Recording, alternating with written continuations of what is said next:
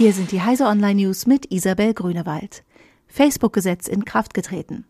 Seit dem 1. Oktober ist das Netzwerkdurchsetzungsgesetz, kurz NetzDG, in Kraft getreten. Das Gesetz soll Anbieter sozialer Netzwerke dazu bringen, offenkundig strafbare Inhalte nach spätestens 24 Stunden zu löschen, wenn sie davon Kenntnis haben.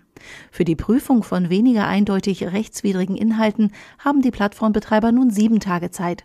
Stellt sich heraus, dass die Betreiber systemische Mängel aufweisen, die die Umsetzung des NetzDG verhindern, drohen bis zu 50 Millionen Euro Bußgeld. Sowohl die Behörden als auch Facebook haben personell bereits aufgestockt. Google weitet Zusammenarbeit mit Verlagen aus. Die Bezahlschranken von Verlagsangeboten im Web konnten in der Vergangenheit leicht durch die Google-Suche umgangen werden.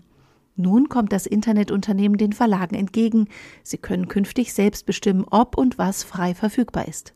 Darüber hinaus will Google den Verlagen auch dabei helfen, neue Zielgruppen anzusprechen und erfolgreiche Abo-Modelle zu entwickeln.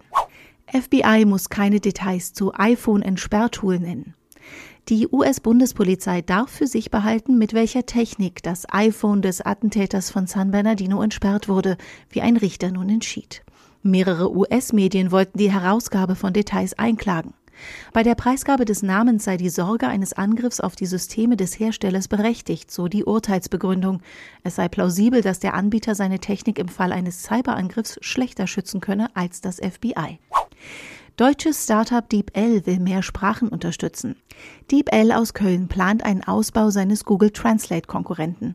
DeepLs erstes Produkt Lingue, ein zweisprachiges Online-Wörterbuch und eine Suchmaschine für Übersetzungen, habe im vergangenen Jahr über zwei Milliarden Suchanfragen von über 300 Millionen Nutzern beantwortet. Aus den aktuell unterstützten sieben Sprachen sollen in Zukunft 230 Sprachkombinationen werden. Diese und alle weiteren aktuellen Nachrichten finden Sie auf heise.de.